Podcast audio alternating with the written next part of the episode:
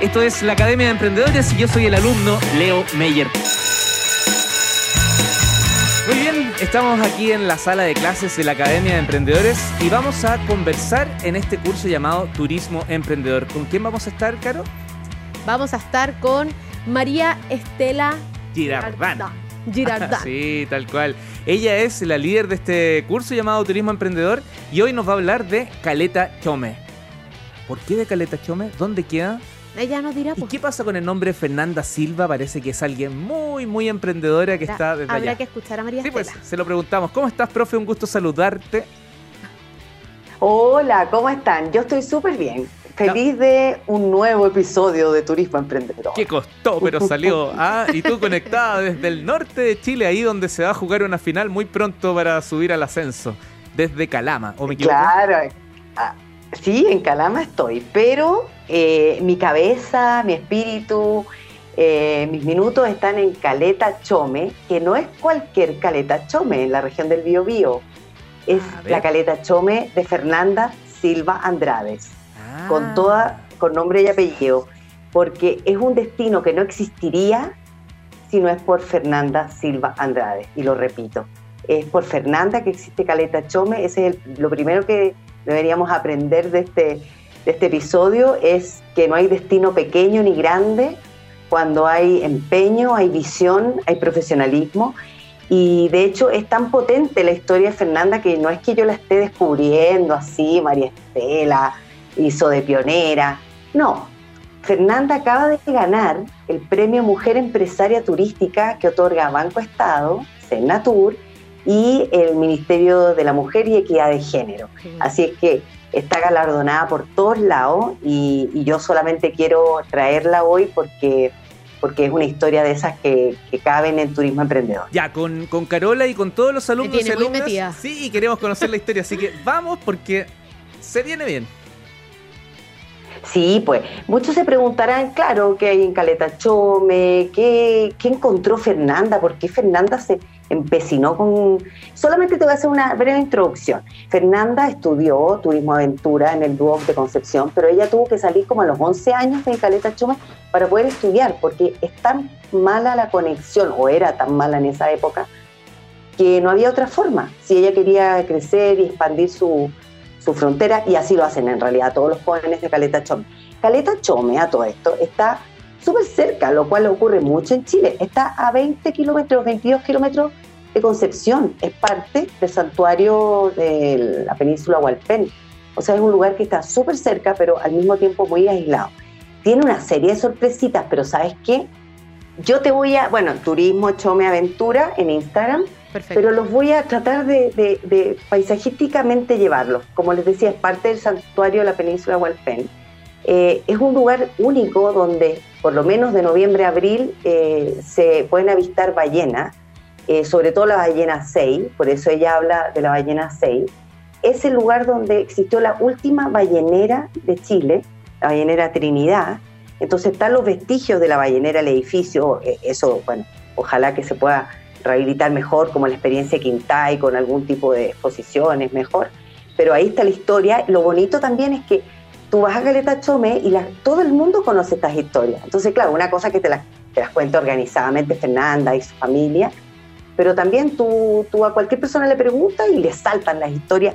Y hay un orgullo hoy en Caleta Chome a partir de todo lo que ha hecho eh, Fernanda y su familia, que es muy bonito también la asociatividad, si tú te fijas, ella eh, asentó esta pelea por el muelle y el muelle lo usan todo, no es porque para mí, porque yo lo hice, yo lo construí. Y lo bonito también es, bueno, toda la flora y la fauna nativa que hay ahí. De hecho, ella cu- cuenta ahí que sus primeros turistas fueron cuatro extranjeros. De hecho, ellos llegaron a, a- porque querían eh, conocer más de un pajarito, de un pájaro, no me acuerdo ahora si era el pote. Eh, y ella entonces era como la única persona que estaba preparada como para hacerles un guiado. Bueno. Y de ahí es- ellos fueron los primeros clientes. Y como vieron a estos clientes, ah, mira, y ellos subieron fotos. Y ahí la ruedita empezó a andar. Oye, estoy, y hoy estoy, día, claro, estoy metida en el hay un Instagram. restaurancito. Estoy metida en el Instagram Sí, y las imágenes de son Felipe. alucinantes. Claro, además que, bueno, como te digo, es uno de los pocos lugares donde a ciencia cierta se pueden avistar, eh, o sea, ba- ballena, eh, orca, eh, bueno, el chungungo, que es maravilloso, que nosotros con Leo ya tenemos un episodio anterior en Pilolcura, ah, el Curiñanco con, con, con, el chungungo, este que se la pasa ahí acicalándose y viendo el sol. Eh, pues aquí hay un lugar también bien accesible desde Concepción. Y, bueno, y como le decía, trabaja con su familia. Entonces su mamá, Susana Andrade, eh, es el que hace, la que hace las empanadas y cocina. Toda la familia, la hermana de, de Fernanda, también mariscan, o sea, ella no para, entre que están mariscando, entre que la María Estela, y, además de todo lo que nos cuentas, ella se hace maña para que todo esto además tenga un componente de sostenibilidad, ¿cierto?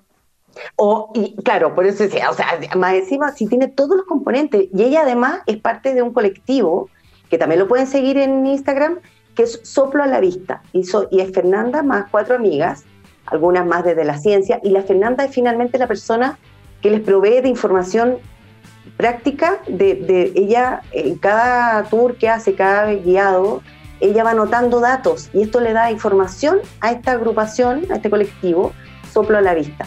Entonces es súper virtuoso por todos lados. Y además el papá es el capitán de la embarcación, porque tiene 40 años, don Claudio Silva, y de hecho eh, Fernanda me decía, yo la única persona que podría, o sea, eh, digamos, darle la responsabilidad de hallar un grupo de turistas o, lo que fuera, y el que sabe cuando la embarcación puede salir o cuando no, es mi papá. María Estela, Entonces, nos, quedan, nos quedan minutitos y yo no quiero dejar fuera una, una, reflexión que tú me compartiste justamente antes de la clase, donde habla justamente que el turismo dejó de ser un pasatiempo. A la luz claro, que es importante porque ella muestra cómo se profesionaliza esto y cómo, cómo hay que dedicarse a esto. Tremenda historia la que nos traes, María Estela, el día de hoy. Gracias, yo estoy emocionada también y espero que todos, sobre todo los de Concepción, Bio Bio, Ñuble, los que están ahí cerca, vayan a Caleta Chome a hacer un turismo responsable, a que conozcan además a Fernanda, a su familia y a todos los habitantes. Son como 35 casas en Caleta Chome, súper poquito. Y siempre con respeto. Turismo, Chome, aventura fue nuestra historia de hoy. Tremendo, pues, y felicitaciones. Aprovecho estos segunditos para felicitarte a nombre de todos los alumnos y alumnas de la Academia de Emprendedores, porque has llevado todas estas clases, este estilo, esta cercanía entre el emprendimiento y el turismo a recorrer Chile a través de tus charlas. Así que todos los que estén más interesados, acuérdense que te encontramos en las redes sociales, ¿cierto, María Estela? Sí, sí, mañana voy a estar en INACAP de Calama y por supuesto atenta a tener nuevos destinos para llevar estos conversatorios, como le digo yo, a partir del libro Bitácora de Turismo Emprendedor. María Estela Treva por Chile entonces. sí, de todas maneras. Que estés muy bien, un abrazo. Cuídate, chao, chao. Gracias, gracias, gracias a todos. Caleta Chome, adelante.